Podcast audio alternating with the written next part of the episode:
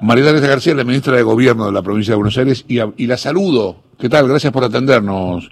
¿Qué tal? Buenos días, ¿cómo le va? Bien, bien, bien, ¿cómo anda usted? Muy bien, muy bien. A mí me gusta el frío. A mí también. A mí también me gusta el frío. Uno el frío, siempre digo, el frío uno se protege del frío, se pone campera, un suéter. En cambio, cuando uno tiene calor, se puede, puede andar desnudo en la calle que va a seguir teniendo calor. ¿no? Exactamente. Bien. Eh, voy a empezar ahí, voy, a empezar, voy a empezar a los tiros.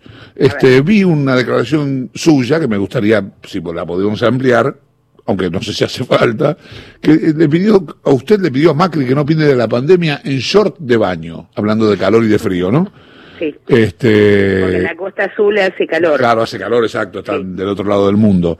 Sí. Eh, digo, no, voy a preguntarle ni a qué respondió porque ya todo el mundo lo sabe. Este, lo que sí me gustaría saber, ¿qué lectura hizo usted? Ayer grabó y hizo una lectura, es algún escándalo. Me gustaría saber qué lectura hace usted de, de la marcha del 17 de agosto. Eh, a ver, eh, empecemos por el principio de lo que yo creo. La gente tiene derecho a manifestarse de la forma que quiera, en el tiempo que quiera y con los términos que quiera. Me parece que en, en situación de una enorme cantidad de casos de contagio diarios, una gran cantidad de muertos diarios, con el cuidado que se está teniendo en materia de habilitaciones que permitan mantener el puesto de trabajo o el comercio abierto, eh, tanta aglomeración de gente, toda junta, eh, es naturalmente un foco de infección, o por lo menos el peligro de un foco de infección. Eh, si usted me hubiera dicho que se hubieran manifestado en las redes, en eh, los caceroleos que hacen desde los balcones, a los que nos tienen habituados, la verdad no hubiera ni opinado. Pero sinceramente me parece que es de altísimo riesgo lo que se ha hecho. Esperemos que no, lo digo de verdad, que no haya habido contagio ni foco en ese mm. lugar eh, ni en los lugares que se hicieron, porque eh, ya sabemos que las camas tanto de la salud privada como de la salud pública están críticas.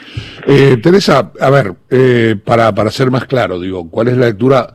Hay una lectura sanitaria que se está, que yo comparto, que es la del tema de no debió haber existido ninguna marcha por el riesgo de contagio. Y después hay otro tema que para mí es indiscutible y creo que para vos también, te voy a tutear, que para vos también, que es el tema del derecho a manifestarse. Estas dos cosas son este, irrebatibles e indiscutibles. Ahora hay un contenido político de la marcha que tiene una heterogeneidad que, que me gustaría saber de alguien desde adentro del gobierno, de alguien que hace lecturas políticas todo el tiempo. ¿Qué le pareció? Digo heterogeneidad porque algunos se quejan de la reforma judicial, otro de la vacuna, otro de la, del aislamiento, otro. claro. Sí, sí, sí. Yo creo que eh, esas marchas terminan aglomerando y juntando eh, distintas expresiones, libertarios, gente que, que está enojada por algo en particular, digamos, ¿no? Los, la gente que tiene alguna actividad que está paralizada, gente que está cansada de la cuarentena, pero fundamentalmente esto tiene una convocatoria política. Nosotros no somos inocentes, nadie es inocente. Ha habido una convocatoria política para esa marcha bajo el título de no a la reforma judicial desde algunos sectores del macrismo. Algunos sectores, otros sectores del macrismo se escondieron abajo de una baldosa para no opinar por la convocatoria y no seguir pensando la relación interna que tienen. Pero evidentemente, desde el inicio de la cuarentena, cuando Alberto Fernández plantea que hay algunos empresarios que debieran ganar menos, cacerolazo. Luego, con eh, cómo se iba a tratar eh, el tema de la renegociación de la deuda. Al día siguiente, cacerolazo. Luego, el invento de la liberación de presos, que no fue tal en todo el mm. país, al día siguiente cacerolazo. Luego Vicentín, digamos, hay un correlato en cada una de las decisiones que toma, hay un correlato de reacción en cada una de las decisiones que tiene eh, que toma el gobierno nacional. Esta última es la reforma judicial, que además quiero anticipar, de movida eh, la oposición dijo no la pensamos tratar, no queremos ni debatirla. Vamos, no me parece que en un, eh, en un proceso democrático eh, la oposición pueda negarse a tratar un tema. Puede votarlo en contra, puede protestar en los medios contra ese tema, lo que no puede negarse es a tratarlo, para eso los eligió la gente. Sí, yo pensaba esto, eh, digo, la gente se ha hecho, mucha gente, muchísima gente, se ha hecho carne de, de causas que le son muy ajenas. Por ejemplo, el tema Vicentín, este, nada de eso es más ajeno a un tipo, un laburante cualquiera, este, a un taxista de capital. Tal cual, nada es más ajeno. Sin embargo, salen a la calle, yo soy Vicentín. Bueno, mire, yo le contesté a una nota periodística y dije lo mismo, dije esto. Había una jubilada con un cartel que decía yo soy Vicentín.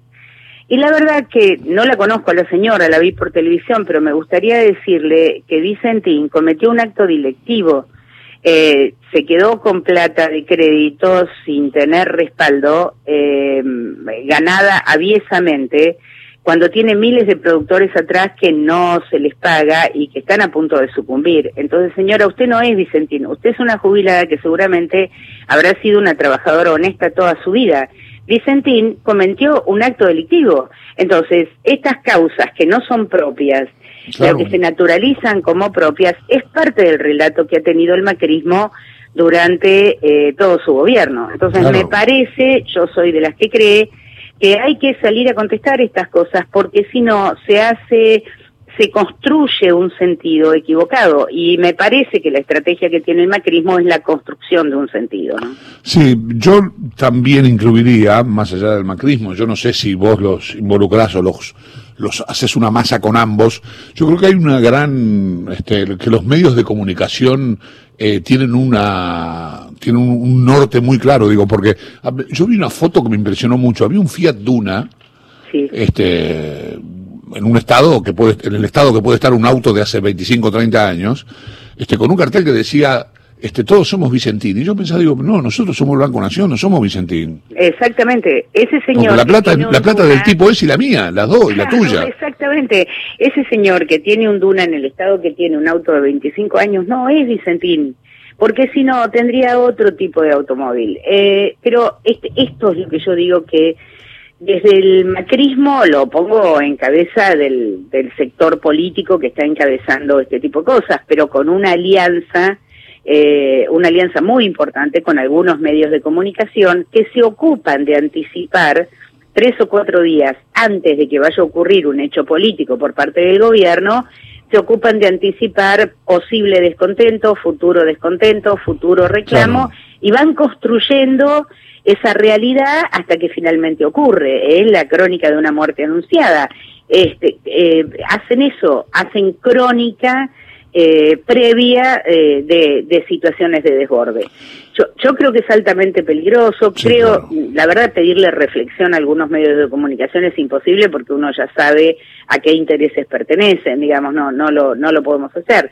Lo que sí creo es que muchas de, de las veces ponen en riesgo, mire, en los medios de comunicación que alentaban el fin de la cuarentena por la infectadura, por la cuarentena más larga del mundo, que batieron parche durante dos meses en, eh, para que terminara esta cuarentena por, por la caída de la cuestión económica, el bolsillo de la gente, que así no se podía seguir más.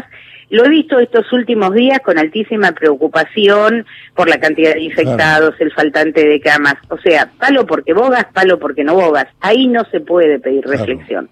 Creo que desde los gobiernos tenemos que levantar la voz, eh, explicar cómo están las cosas. En esto hay que involucrar a, los radicales dentro del macrismo. Nosotros tenemos 62 intendentes de otro signo político en la provincia que han sido eh, tratados, atendidos eh, y, ayudados como han sido los intendentes del propio espacio. Bueno, me parece que los intendentes del radicalismo fundamentalmente, y yo he escuchado las expresiones de Ricardo Alfonsín, eh, más allá de que no pertenezcan al mismo sector, me parece que tendrían que opinar respecto a estas cosas.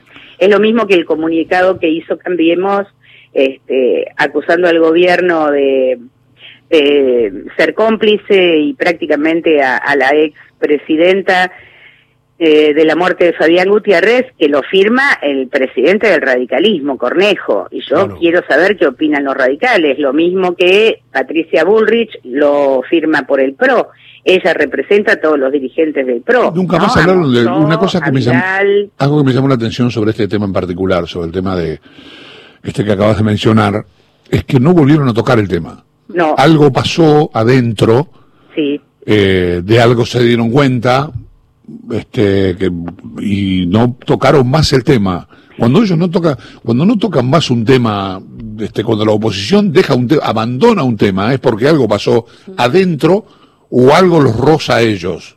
Bueno, ¿qué es lo que viene pasando con todos los temas que son un tanto ásperos? Eh, se dan cuenta que internamente tienen conflictos, digamos, por un lado están los sectores eh, más dialoguistas, por decirlo de esta manera, y que no quieren conflicto en el medio de tener que gestionar, y por el otro lado está el ala dura, que lo que busca es instalar temas, palabras eh, que calen hondo en, en la conciencia social. Cuando ven que que metieron la pata, porque la verdad que la primera respuesta de algunos de nosotros, mía por lo menos, fue quiero saber qué opina Vidal, qué opina Ritondo, qué opina Larreta, qué opina Monzó, porque ellos responden a la presidencia del partido de Bullrich. ¿Opinan lo mismo? Y me parece que este diálogo hay que tenerlo con tranquilidad, sin violencia, sin agresiones, pero creo que hay que tenerlo con la sociedad. Eh, me quedé pensando en lo que hablamos antes de Vicentín. ¿Qué opinión tenés vos de cómo manejó el gobierno el tema de Vicentín?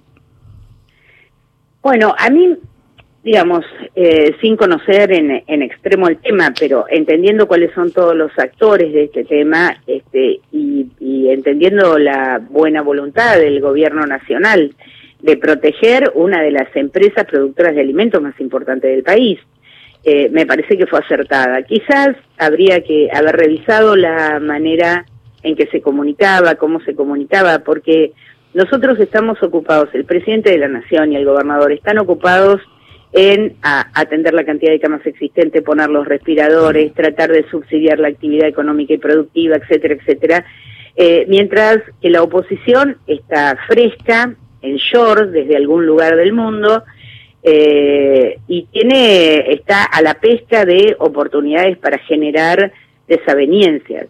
Entonces me parece que habría, tendríamos que haber estado un poco más alerta a, esta oposición que tiene para mí, y lo digo eh, con toda la tranquilidad del mundo, tiene un espíritu destructivo. Honestamente tiene un espíritu destituyente. Teresa, eh, buen día. Lucía Isikov te saluda. ¿Qué tal? ¿Cómo te va? Bien, me interesa profundizar en esto que dijiste de los sectores del macrismo que se escondieron debajo de una baldosa eh, o que se esconden debajo de una baldosa en, en ciertos temas y pensando desde la provincia, ¿no? ¿Qué rol te parece que jugaron los intendentes en, de cara a, la marcha del lunes? Porque muchos dijeron, bueno, los intendentes estaban en contra, pero ¿te, te pareció suficientemente claro cómo manifestaron esta, esta intención de estar en contra de la marcha o terminaron generando una idea confusa? Sí, exactamente, terminaron generando una idea confusa. Yo creo cuando, cuando se plantea con anticipación de unos días la convocatoria a una marcha en contra del gobierno, porque literalmente era eso, eh, quienes son intendentes, aunque sea de otro signo político y que tienen la responsabilidad de gobernar, a ninguno le vino bien esa marcha, a ninguno, porque en cualquier lugar que se haya hecho de la provincia de Buenos Aires es el mismo riesgo de un foco eh, de infección que existió en Capital, el mismo riesgo. Hoy el virus está transitando en el interior de la provincia de Buenos Aires. O sea, primero es riesgoso y segundo políticamente incorrecto porque la verdad que ellos están gobernando en conjunto con el gobernador Kisilov y con el presidente de la nación. Entonces no se puede mirar para el costado cuando suceden esas cosas. Me parece que las expresiones tienen que ser más contundentes y la verdad no lo fueron. Mm. Y respecto, eh, entrando esto, eh, tu opinión política, respecto al rol que está teniendo hoy la reta, se lo preguntábamos hace un rato a Juan Cabandier, eh, hay, hay ahí una incomodidad de la reta, es clara, pero ¿te parece que, esta incomodidad responde a que la reta ve distinto eh, este, este escenario político, que es distinto a la mirada de Macri, o que, o que em, la reta es igual a Macri, pero en este momento tiene una responsabilidad mayor y por eso actúa distinto? A ver, uno es igual al espacio que pertenece hasta que no manifiesta lo contrario, digamos. Creo que hubo tres, cuatro, cinco situaciones que son las que relaté, desde, desde el tema Vicentín, desde la negociación de la deuda, eh, bueno, digamos, situaciones que fueron límite en las que me parece que si un dirigente no quiere parecerse al espacio al que dice pertenecer, tiene que decirlo. Hmm. Entiendo que la situación de la reta está muy atada al tema de, gobernabilidad. Eh, entonces está está transitando en una cornisa, digamos, algunas algunas mentas dicen eh, que Macri ha mostrado su su enojo, su desacuerdo con la actitud de muchos dirigentes del macrismo que no salen a defenderlo. La verdad que, que no, lo puede interpretar a la reta. Yo lo veo en la necesidad de gobernar la capital federal, un, lugar de tres millones y pico de personas, con circulación de virus, también con dificultad en las camas hospitalarias, este, haciendo equilibrio eh, sin definir cuestiones políticas. Yo no lo he escuchado definir ninguna cuestión política este último tiempo. Bien, y te llevo por último a, un tema más de, la interna del gobierno de ustedes, del Frente de Todos, que, que, tiene que ver sobre todo en este, en este momento con el caso de Facundo Astudillo Castro, eh, la mamá Cristina Castro está pidiendo la renuncia de Bernie. No es la primera polémica con Bernie en la provincia de Buenos Aires. Te pregunto vos si crees que a esta altura sirve sostener a Bernie en el gobierno, si están seguros de eso o si, hay, si existe la posibilidad de, algún cambio eh, inminente, te diría, en, en, en el gobierno de la provincia de Buenos Aires. No, bueno, yo no tengo este, ninguna información respecto del cambio inminente en el gabinete provincial de nadie, ¿no? Eh, con el tema de Bernie como ministro de Seguridad, primero entendiendo el dolor de la mamá de Facundo y la desesperación que significa no tener a su hijo, entiendo todas las expresiones que pueda llegar a tener, todas, absolutamente todas. Eh, pero tal como lo dice el gobernador, desde el primer día que que comenzó la investigación por la desaparición de Facundo, eh, está corrida la policía bonaerense y la justicia ordinaria de la provincia, el caso lo tiene la Policía Federal y la PCA y la justicia federal, con una investigación en la que el gobernador ha dicho eh, vamos a llegar a investigar hasta las últimas consecuencias, es lo que yo voy a ayudar y a facilitar, y el día que se compruebe eh, quién ha sido el responsable de la desaparición física, no importa quién sea, eh, se va a tener que hacer cargo este, de, del peso de la ley sobre eso. Eh, me parece que lo mejor que puede hacer el gobierno de la provincia en este momento es dejar que actúe la justicia. El martes que viene comienza la autopsia eh, con el cuerpo de antropología forense, uno de los más calificados, que seguramente comenzará a dar a luz de, de la situación en la de, la situación en la que desapareció Facundo.